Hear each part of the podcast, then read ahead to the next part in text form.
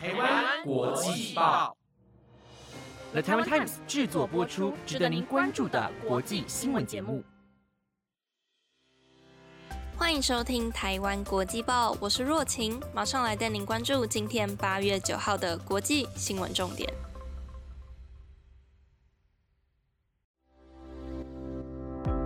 各位听众朋友们，大家晚安。昨天是父亲节，不知道大家都怎么慰劳自己的爸爸呢？我们家是选择以吃大餐的方式来庆祝父亲节，订了非常多道菜回家吃。而且啊，因为每道菜真的都太好吃了，所以我昨天完全是以大胃王的姿态在狂扫这些食物，害我到现在肚子都还有一点点的不舒服。所以在这里也提醒下大家，凡事真的都要记得适可而止啊。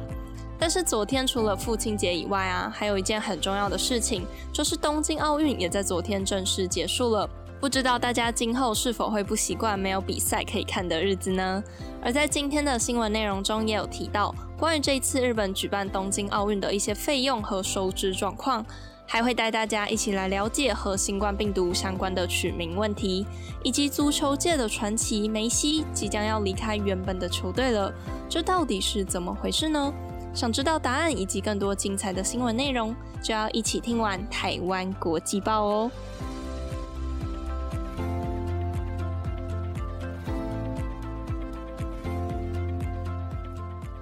今天的第一则新闻要带大家来关心到，为期两个多礼拜的东京奥运，在昨天正式画下句点了。但是日本政府依然不能放松。因为这一届的东京奥运受到疫情的影响，延后一年举办，费用也跟着提高。加上今年不开放给观众入场，让东京奥运可能成为历届以来最贵的奥运。日本也即将面临庞大赤字的窘境。日本的首相安倍晋三在二零一三年争取到了奥运的主办权。当时的安倍晋三表示，希望透过奥运带来的经济效应，让日本摆脱持续十五年通货紧缩的状态。东京都政府也在二零一七年四月公布的东京奥运经济效益报告书中提到，从二零一三年成为奥运主办国开始，一直到办完奥运结束后的这十八年内，预计可以带来约新台币八兆元的经济效益，以及大约一百九十四万个工作机会。但是突如其来的新冠疫情打乱了日本的计划，东京奥运被迫延后一年举办，其中关于设施的维持和公共卫生措施等花费就增加了大约九百亿新台币。而今年日本又受到了新冠变种病毒的侵袭，导致延到今年的东京奥运也必须为了防疫而禁止观众入场，让日本损失惨重。民众也对东京奥运是否还能创造出以扩大观光效益为主的宜续效益抱有高度的怀疑。虽然东京奥运落幕了，但是对于日本政府来说，东京奥运所带来的挑战或许才正要开始。要如何解决冬奥留下的赤字问题，将会是日本政府接下来要面临的重大难关。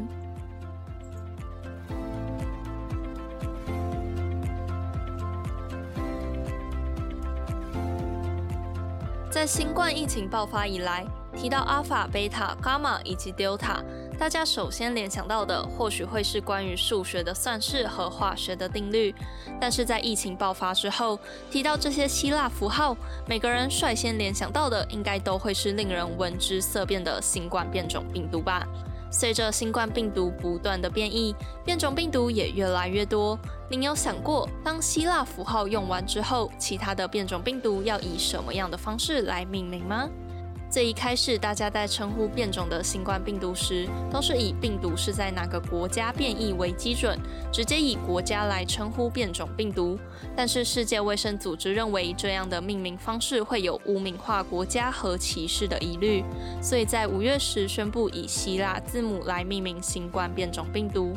目前也已经为十一个变种病毒取名了。但是希腊字母只有二十四个，而随着新冠病毒不断的变异，未来可能会发生不够用的情况。所以，世界卫生组织的流行病学家范科霍夫表示，为了防止希腊字母被用完，目前世界卫生组织正在找寻新的命名方式，有考虑以星座名字来命名，例如处女座或是双子座等。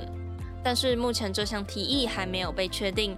因为世界卫生组织希望确保没有人会对以星座来命名新冠变种病毒感到不满，所以还在讨论当中。但不论最后通过与否，相信大家都不希望之后真的遇到需要用星座来命名的状况，期盼新冠病毒不要再继续变异了。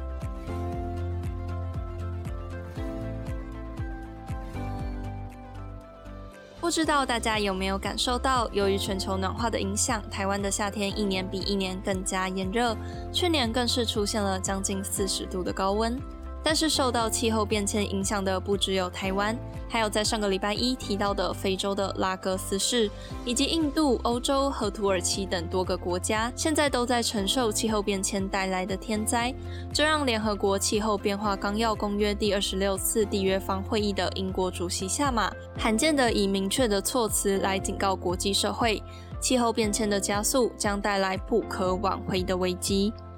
最近这几周，各国灾害频传，不论是全球暖化导致的温度异常，或是由极端的降雨量所引发的洪患，都造成了各国的灾情惨重。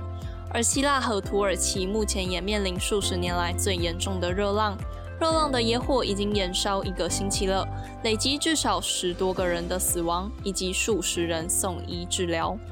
这些灾害让各国对于气候变迁的速度感到非常担忧。联合国气候变化纲要公约第二十六次缔约方会议的英国主席下马表示，明天会公布联合国最新气候变迁报告。报告中将会明确地告诉国际社会，目前全球正处于岌岌可危的灾难边缘。下马也警告大家，人类的所作所为恶化全球暖化，现在就是要采取行动的时刻，否则将时不我与。由此可见，要如何减缓气候变迁的速度，还给大自然应该有的宁静生活，已经是全球人类刻不容缓的问题。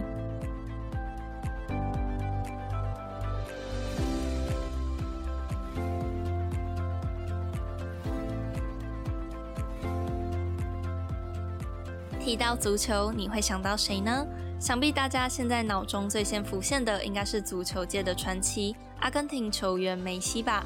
梅西是巴塞隆纳足球俱乐部的领军人物，为巴塞赢得了多座的冠军。但是由于巴塞隆纳足球俱乐部的财务问题以及西甲联赛的一些制度调整，导致梅西即将离开这个待了二十一年的球队，首度成为自由球员。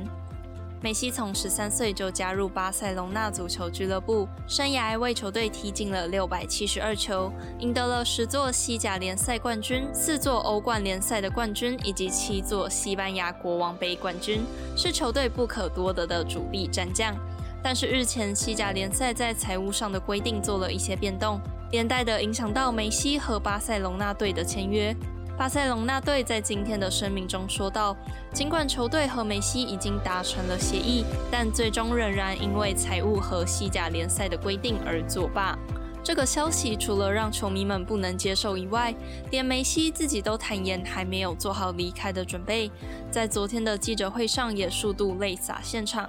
他表示自己已经尽了最大的努力，试图留下，也愿意降低五十 percent 的薪资。但是很可惜，最终依然没有签约成功。但是同时，他也强调自己已经没有任何遗憾，在以往的每场比赛都已经尽了全力，之后会带着这些头衔结束在这里的生涯。而关于未来的去处，梅西在昨天表示，加入法甲级联赛的巴黎圣杰曼队是个可能性，不过一切都还不确定。而相信，不管梅西最后决定加入哪一个球队，都将会再度成为球坛中的热门话题。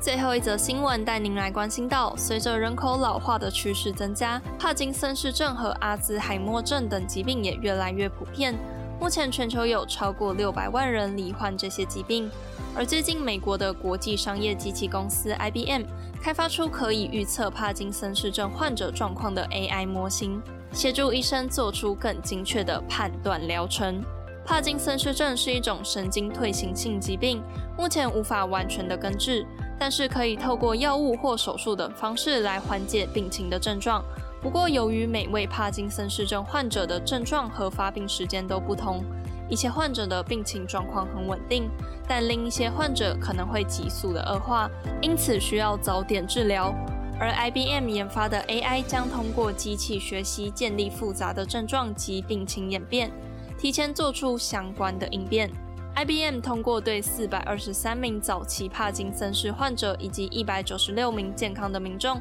进行了长达七年的追踪，目标是利用 AI 来了解病患的需求。此外，IBM 也训练 AI 去了解患者症状变化和临床实验设计，可以更准确地推算出个人和不同患者的变化以及药物效应。让医生可以根据这些不同的模式来预测疾病的严重程度，更切确地按照情况提供疗程，减轻可能恶化的症状。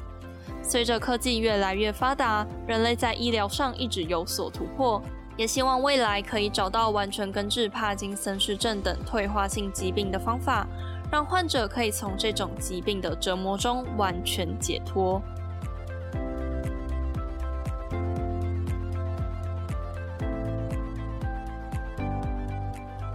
不知道大家对于今天的新闻有没有什么样的看法呢？都欢迎来台湾国际报的 IG 或 FB 留言，让我知道哦。以上的新闻内容皆由了台湾 Times 制作播出，谢谢大家的收听，也感谢很多听众在上个礼拜一听完我的初次播报之后，给了我很多的鼓励和建议，让我有了前进的动力。我也会持续的努力，希望未来能带给大家更好的台湾国际报。我是若晴，我们下次再见。